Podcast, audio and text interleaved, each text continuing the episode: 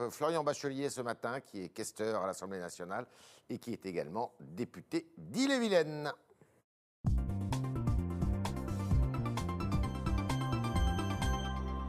Premier questeur de l'Assemblée nationale. Bonjour Florian Bachelier. Bonjour, frère. Alors, euh, Tohu Bohu à l'Assemblée nationale, il y avait une commission d'enquête sur euh, euh, la gestion du Covid, qui était, dont le rapporteur était Eric Ciotti. Cette commission d'enquête était devenue une mission d'information, ce qui est assez normal, et elle a été dissoute. Et par qui? Eh bien, par euh, les députés de la, la République En Marche. Déni de démocratie. C'est votre première question? Non, oui. Non, c'est une mission qui, euh, une mission parlementaire par définition est euh, temporaire. Donc Ouais. euh, il y a été mis terme. J'ai eu, j'ai échangé avec Eric Ciotti ce matin, Ouais. notamment sur ce sujet. Je, pense qu'il faut, faut faut pas qu'on tombe euh, les uns et les autres dans euh, le jeu consistant à dire que euh, les décisions ne se prennent qu'à un endroit. Le Parlement, depuis le début, contrôle l'action du gouvernement. Il serait d'ailleurs bon euh, que parfois le- les ministres contrôlent l'action de leur administration. Ça, c'est un autre, Ouais, un autre ouais, sujet. ouais. Mais euh, je prends souvent cet exemple. Le 16 décembre euh, dernier, le Premier ministre est venu devant la représentation nationale, donc à l'Assemblée nationale avec six de ses ministres, deux heures et demie pour exposer la stratégie vaccinale. Mmh. Est-ce que vous savez, Monsieur Tréhard, combien de députés de, de- de députés d'opposition étaient présents à cette séance? Non, dites-moi. 16. 16. Voilà.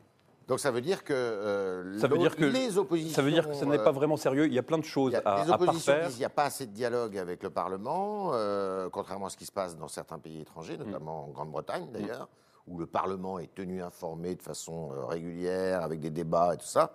Et, et vous dites que finalement, bah, ils refusent le dialogue, Non, mais ils ça- ne ça- viennent ça- pas. le- le- notre quotidien de, de parlementaire, c'est justement de recevoir. Il y a les questions au gouvernement, il y, a, il y avait cette mission parlementaire, Ouais. il y a comment dire, la capacité d'adresser directement des questions.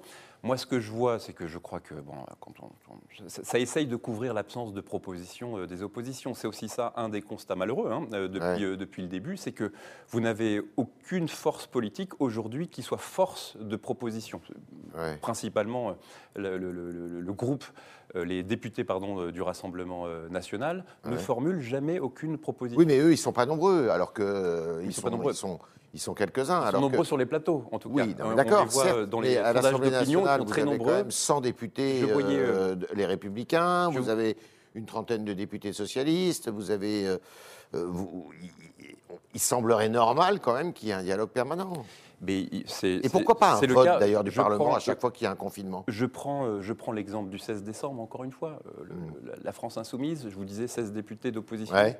Pas un euh, député de la France insoumise. En revanche, sur les plateaux, on entendait cette rengaine Ouais. consistant à dire qu'il n'y avait pas de dialogue. Il y a un dialogue permanent. Les élus sont reçus par, euh, par euh, les ministres.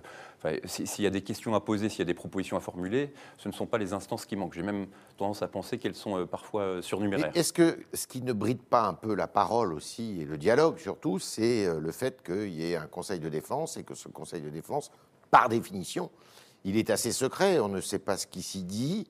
Est-ce que vous trouvez ça normal? Moi, ça ne me choque pas. Il y a un conseil des ministres, il y a un conseil de défense où on réunit, euh, mais c'est classique, c'est pas nous qui l'avons inventé, hein, c'est Oui. euh, c'est la Constitution euh, de la Ouais, Ve je sais République, qui permet justement d'assurer la prise de décision sur les moments où ça devient Mais stratégique. pourquoi Il y ne pas rendre public tout ça? Mais c'est le cas. Systématiquement, les rapports, les rapports du Conseil scientifique, les décisions qui sont prises au Conseil des ministres, en Conseil de défense, etc., sont, sont publiques. Sont, c'est le, le- notamment Gabriel Attal qui joue. Ça, c'est couvert le rôle par de le. Non, du le gouvernement. Gabriel Attal ne- Attal ne vient pas euh, euh, faire le compte rendu au Conseil de défense. Les, Est-ce que c'est les décisions, pardon, les décisions qui sont prises systématiquement dans le Conseil de défense font l'objet d'une communication, que ce soit par le porte-parole, par le Premier ministre, par euh, le chef de l'État souvent. On nous reproche, d'une semaine à l'autre, on nous reproche de trop communiquer ou de ne pas Ouais. assez communiquer. Mais il n'y a rien à cacher en réalité. Les enjeux sont bien connus. euh, on voit que ce n'est pas un sujet franco-français, hein, c'est un sujet euh, européen, un sujet mondial. On traverse une crise avec des chocs économiques, sociaux extrêmement lourds, extrêmement, euh, qui remettent en cause même nos, nos façons de vivre, de fonctionner. Ouais. Euh, euh, Il n'y a aucun intérêt pour euh, la majorité ou pour euh, le gouvernement de cacher euh, le moindre élément. On a besoin de la confiance euh, des Français, euh, on a besoin de, de mobiliser l'ensemble des Français sur euh, la stratégie vaccinale, sur le déploiement. Donc euh, ça n'a aucun sens, Mais- aucun euh, intérêt que de dissimuler la moindre information. D'accord. Bon, euh, il y a quand même euh, une- la volonté de, de- de tenir secret, euh, sous secret défense, le sceau du secret défense, certaines décisions, parce qu'il y a un risque judiciaire aussi, il ne faut pas se le cacher. Ça, c'est un autre sujet. Euh, j'y suis, euh, j'y suis éminemment euh, sensible. J'étais, avant d'être, député, j'étais, avocat. Et, je pense qu'on aura euh, pour le dire simplement, des questions, des leçons à tirer de la crise qu'on traverse. Mais dans l'ordre, c'est-à-dire, moi je pense que les sujets de préoccupation des, des, Français, c'est un, la santé euh, des parents, des grands-parents, c'est deux, l'école des enfants, c'est trois, nos emplois. Et, le fonctionnement de la démocratie, c'est pas encore. et quatre, la sécurité. Vraiment, le, quotidien des Français que je rencontre, c'est ces quatre, ça repose autour de ces quatre points, plus le sujet euh, de la menace terroriste notre mobilisation, notre action, elle est mobilisée tout entière sur la stratégie vaccinale et sur le déploiement. On peut dire qu'il y a des choses qui mmh. n'allaient pas assez vite, etc. Il y a plein de sujets. Mais derrière cette crise, il faudra qu'on s'interroge sur euh, la souveraineté, sur euh, le rattachement, euh, sur les circuits de décision, sur le nombre de structures publiques mmh. qui sont en France. 90 000 structures publiques en France, 15 000 dans un État fédéral mmh. comme l'Allemagne. le rattachement peut-être des ARS aux préfectures. Enfin, il faudra qu'on se réinterroge sur notre fonctionnement c'est l'État qui doit être et institutionnel. Euh, moi, je, moi, je crois qu'il y, aura deux grandes leçons à tirer. C'est que, un, la puissance publique, l'État, est le seul, euh, la seule puissance publique à être capable de faire ce qu'on a fait, c'est-à-dire d'apporter un contre, un amortisseur gigantesque et qui vraiment est incomparable vis-à-vis de nos, partenaires européens et mondiaux. Euh, et, c'est aussi dans le détail des circuits de décision, une logistique, euh, la formation des élites administratives, euh, euh, le fait qu'il y ait une forme d'endogamie mmh. dans la haute fonction publique aujourd'hui en France, qu'on paye. Mais il faudra tirer ces leçons après, pas pendant le combat, mais après, il faudra vraiment tirer ces Alors, il y a une expériences. Il y a une curiosité aussi, c'est qu'on a le sentiment, là, depuis quelque temps, que ben, la majorité présidentielle, c'est-à-dire les députés de la République En Marche, mais aussi vos alliés, sont complètement muets. On ne les entend plus. Parce que vous ne m'invitez pas assez, bah, euh, Non, mais vous savez, moi je peux en inviter qu'un par jour. mais, bon. mais euh, non, non, mais vous pourriez avoir des, initiatives. Euh, interroger le gouvernement et tout. Et la République En Marche, on ne les entend pas sur ce sujet-là. Notre quotidien, alors on n'est on pas invité sur, sur, sur tous les plateaux, vous l'avez remarqué, parce que souvent on a envie d'avoir 50-50, bah, euh, c'est-à-dire 50 de la majorité et 50 de l'opposition, alors que la majorité, par définition, est à plus de 50. Mais notre quotidien euh, de représentant de la nation, et peu importe la sensibilité politique, c'est euh, de trouver des solutions, de régler les problèmes des Français qui nous interpellent. C'est mmh. ça nos sujets. Mmh. Et donc de tirer aussi euh, comment dire, euh, des expériences, des expertises des Français qu'on rencontre, que ce soit les, soignants, les enseignants, les magistrats, enfin de tous les corps euh, constitués, les, les citoyens, pour justement voir comment est-ce qu'on peut euh, changer euh, le tir, euh, comment est-ce qu'on peut trouver des solutions un peu plus fines, être un peu plus pertinent dans la façon dont on répond, corriger parfois les, erreurs.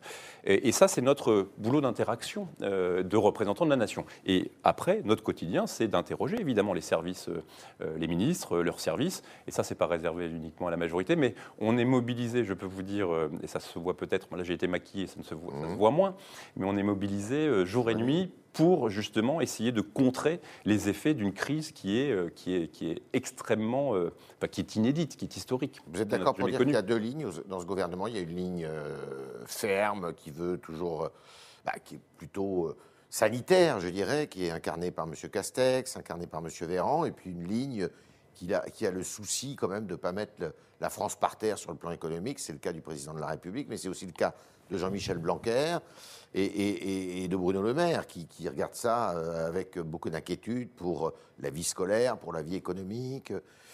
Euh, comment se, fait les, se font les arbitrages? L'arbitre, c'est évidemment le président de la République. Ce que j'allais vous dire, la seule ligne dans l'exécutif, c'est celle de celui qui détient la souveraineté populaire. Est-ce qu'on va vers le, un, nouveau confinement là moi, je ne le souhaite pas.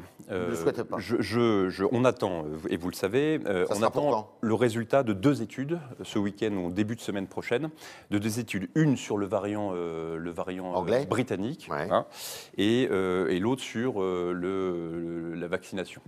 C'est-à-dire la vaccination Sur les retours du, euh, des effets... De la campagne de vaccination Non, des effets pardon, du couvre-feu de 18 heures. D'accord. On a besoin de 15 jours, de deux semaines pour voir si réellement ça, a un impact, ça a un impact ou pas. Donc ce sera euh, ce week-end ou en début de semaine, euh, prochaine. C'est le président de la République qui va s'exprimer je ne sais pas, honnêtement, je ne sais pas, donc je ne vais pas vous, je vais pas inventer. Euh, il y aura certainement un Conseil de défense qui se réunira à nouveau. Il y aura le Conseil des ministres. Il y aura une expression euh, politique évidemment euh, du, plus haut, du plus haut, plus haut niveau. De l'exécutif. Mais on est sur une, comment dire, une, une attente de retour objectif, documenté, chiffré pour pouvoir prendre les décisions. Moi, j'espère euh, qu'on tiendra bon et absolument bon sur euh, ce qu'on a réussi à faire depuis le début, contrairement à d'autres partenaires, sur l'ouverture des écoles. Je pense qu'il faut absolument qu'on maintienne cela. Je pense qu'il faut qu'on tienne l'engagement aussi euh, de, du, je n'aime pas le terme, mais du présentiel un jour sur cinq pour les mmh. universités. Mmh. Moi, je suis député de Rennes, c'est une ville universitaire bretonne. Euh, qui, euh, euh, qui voit, qui, a beaucoup d'étudiants en son sein, et qui voit le niveau de souffrance, mais de souffrance Vous personnelle. Ce, et bien sûr, ce sentiment Et bien sûr, j'ai été étudiant moi-même boursier à Rennes pendant pendant sept ans. je, vois, il faut mesurer ça, c'est-à-dire qu'un étudiant qui est dans un logement universitaire ou qui habite chez ses parents ou dans un, dans un logement dans, un, dans, des, dans, des, logements réduits, qui ne peut pas travailler par ailleurs euh, pour euh, financer ses études, euh, qui ne peut pas aller en cours, qui ne peut pas avoir d'interaction sociale. Et vous savez que c'est à ce moment-là de la vie que les années valent peut-être triple, quadruple. c'est dur d'avoir 20 ans en 2020, je, je, c'est aussi dur d'avoir 21 ans en 2021. Donc une situation de tension, et évidemment, vous avez une réponse politique d'envergure, consistant à dire, euh, voilà, on met en place les systèmes d'aide, c'est euh, mmh. un jeune, une solution, c'est l'université ouverte, c'est le chèque, euh, c'est la prise en charge par la puissance publique de soutien psychologique, c'est tout ça. Et vous redoutez ça, Mais il faut, explose Ça peut exploser je ne crois pas, parce que je, ne l'espère pas en tout cas, parce qu'il il faut aussi qu'on mesure, et, ça, je crois que les, responsables politiques doivent bien le mesurer, dans la façon dont ils s'adressent aux Français. Euh, il y a une responsabilité individuelle extrêmement forte euh, en France. Euh, certains, commentateurs qui est assumé, vous voulez dire non, mais je, pense que c'est ce qui s'est passé à Noël. Ce qui s'est passé à Noël, c'est de faire confiance justement aux Français qui ont bien conscience de ce qui se passe, des enjeux, des sujets de, enfin, de la façon dont on se protège, qui sont les plus fragiles, nos parents, nos grands-parents, les plus âgés, ceux qui ont une santé plus fragile. Et en fait, chacun a adapté sa vie depuis euh, dix mois en fonction, en fonction de cela. Et je pense qu'il faut euh, miser, si je veux, si j'ose m'exprimer ainsi, sur la responsabilité individuelle, sur la confiance, sur l'autorégulation, et en se disant clairement les choses que si on arrive à des taux de saturation en, services de réanimation qui dépassent des seuils, comme euh, chez nos, nos, collègues allemands ou, britanniques, eh ben on, on, met des mesures un peu plus fortes. Mais sur l'école, sur l'université, je pense qu'il faut vraiment qu'on tienne, qu'on tienne bon. D'accord. Euh, il y a eu des sondages qui sont sortis là sur euh, des prévisions en vue de la présidentielle qui a lieu dans 15 mois et qui montrent que c'est encore Marine Le Pen et, euh, et Emmanuel Macron qui font la course en tête. Vous pensez que ça sera le match retour 2022 je n'en sais rien là non plus. Ce qui, ce qui, me, ce qui me fascine toujours un peu, c'est le décalage entre. C'est pas pour ne pas répondre, mais c'est un peu le décalage qu'il y a entre euh, ces études d'opinion et euh, les, sujets de préoccupation euh, des, des, Français. Oui, mais on, de la même façon qu'on peut faire cette euh, réflexion sur l'obsession euh, euh, de la plupart des présidents de région pour les présidentielles. C'est dans 15 mois. Là, il faut qu'on se batte sur, sur les, semaines, les, chaque jour compte, chaque semaine compte sur le déploiement vaccinal. C'est ça le sujet aujourd'hui, c'est pas le reste. Alors, Florian Bachelier, le premier questeur de l'Assemblée nationale, a, a remis de l'ordre dans l'Assemblée nationale. Il y avait un bureau de poste très connu. Ceux qui vont visiter l'Assemblée nationale se font fort, évidemment, de, poster euh, une carte postale ou une lettre dès qu'ils sont là-bas, euh, à leurs proches.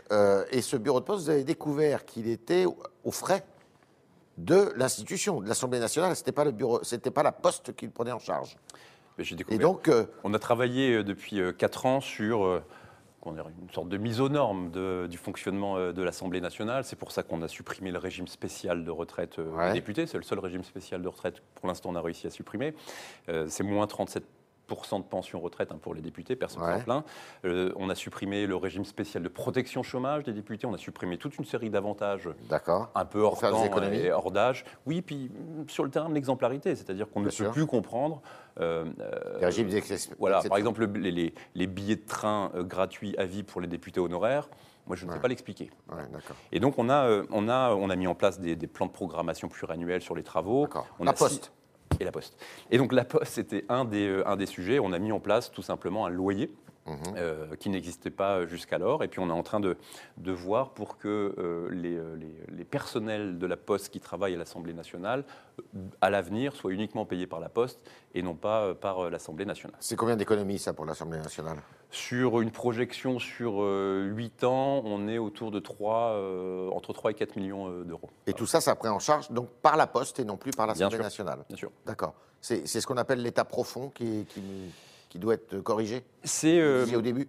Euh, c'est une lutte permanente et quotidienne contre l'état profond que nous menons. C'est aussi euh, un engagement hein, qu'on a pris tout au début quand on a été élu. C'est aussi pour ça que je suis très vigilant sur une vraie réforme de l'ENA. Vous receviez Jean-Pierre Chevènement la semaine dernière. Déjà en 1967, avait commis un ouvrage sur l'énarchie. Euh, là aussi, ça fait partie des leçons qu'on devra tirer. On a réussi, c'est la leçon, on met 4 ans pour euh, bouger les lignes, mais on bouge les lignes.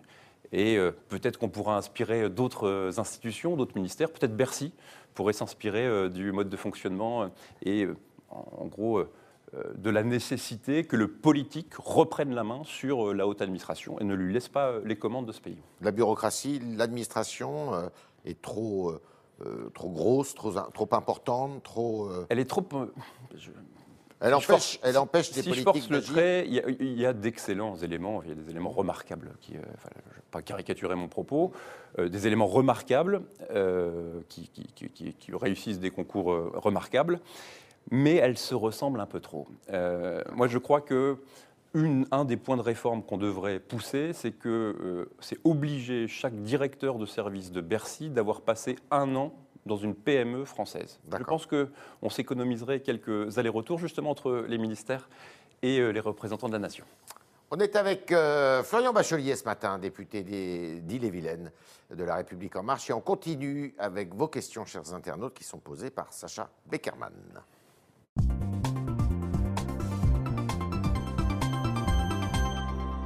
Bonjour Sacha. Bonjour Yves, bonjour Florian Bachelier. Bonjour. Alors on commence avec une question de Kiki sur Facebook qui vous demande si vous êtes favorable au passeport vaccinal. C'est Kiki sur Facebook Tout à fait, qui vous demande si vous êtes favorable au passeport vaccinal. Euh, moi, je suis euh, déjà favorable prioritairement au déploiement vaccinal. Je pense que le sujet se posera, la question se posera. Moi, je, n'ai pas d'hostilité euh, a priori, bien sûr. Euh, d'hostilité a priori, mais l'urgence, c'est euh, avant d'avoir un passeport vaccinal, il faut avoir un vaccin. Il faut que le vaccin soit euh, dans, dans le bras. Mmh. Donc c'est surtout sur ça qu'il faut qu'on se mobilise.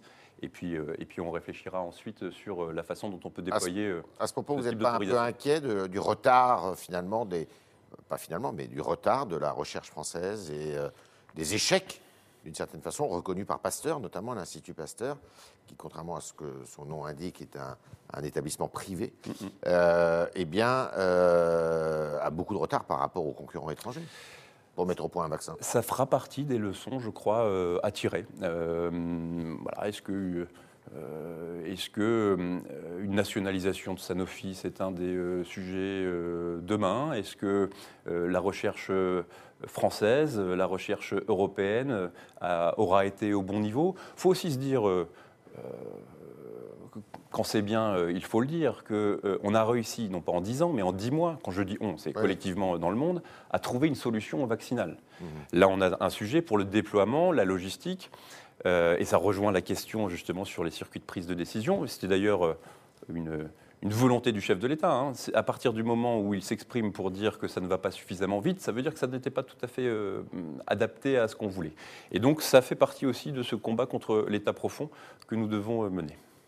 Autre question, Sacha. Alors, le CHU de Rennes a commencé à déprogrammer des opérations pour faire face aux tensions hospitalières avec une activité qui serait supérieure à 5% par rapport à janvier 2020. Euh, il y a plusieurs internautes qui se sont étonnés qu'une augmentation a priori légère euh, provoque, euh, provoque autant d'impact. Qu'est-ce que vous leur répondez? On est en Bretagne sur un taux de saturation des services de réanimation de 24%. Donc on est bien moins, enfin, on est bien en dessous des 61, si je ne dis pas de bêtises, du taux de saturation français.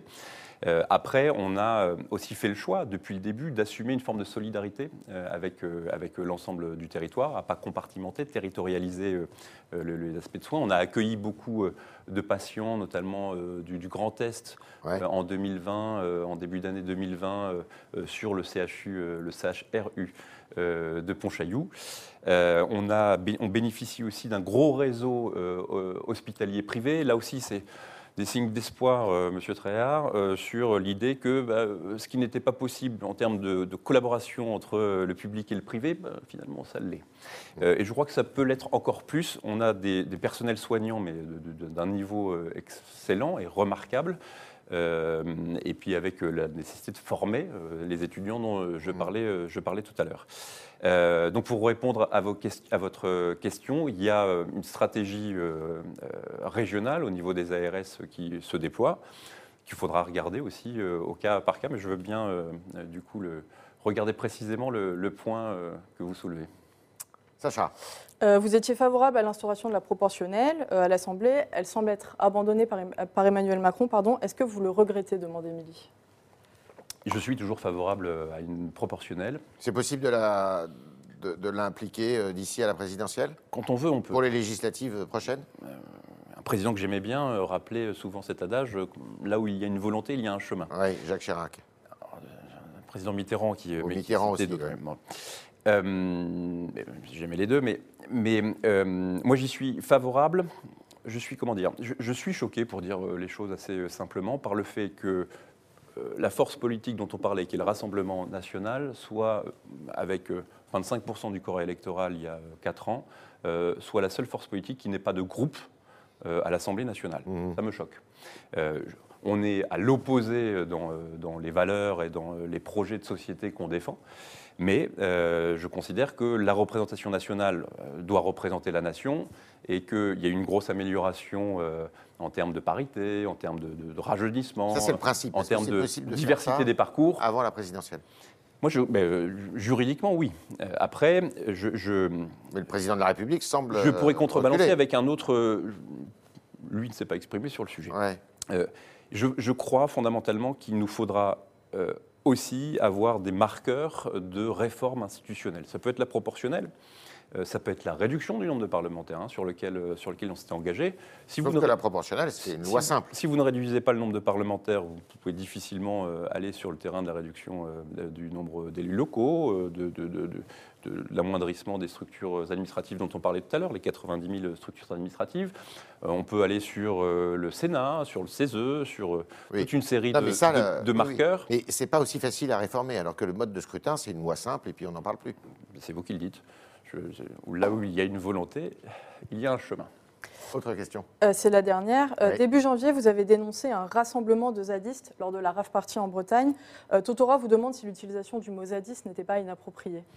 Ben, je ne crois pas, dans le sens où je travaille sur le fond des dossiers, sur les sujets régaliens, sur l'autorité républicaine. Moi, je pense qu'il faut assumer dans ce pays euh, une ligne forte sur l'autorité républicaine et je rejoins les positions qu'exprimait Jean-Pierre euh, Chevènement sur ces sujets euh, la, semaine, la semaine dernière.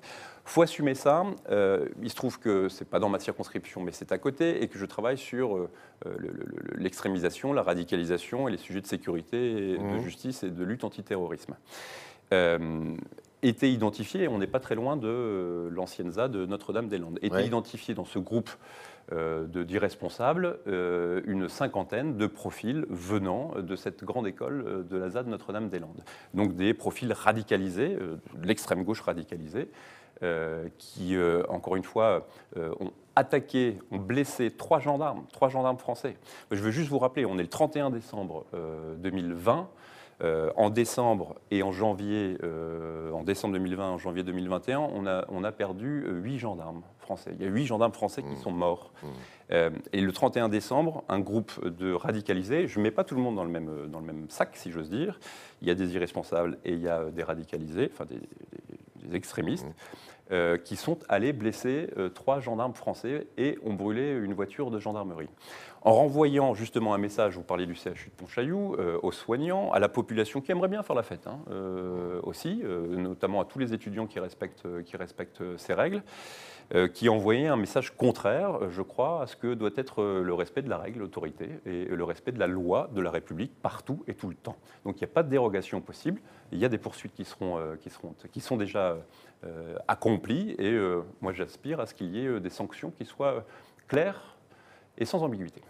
Merci Florian Bachelier, merci d'être passé par les studios du Figaro, merci d'avoir répondu à toutes nos questions, aux questions des internautes aussi qui étaient posées ce matin par Sacha Beckerman. Et puis évidemment à demain, si vous le voulez bien.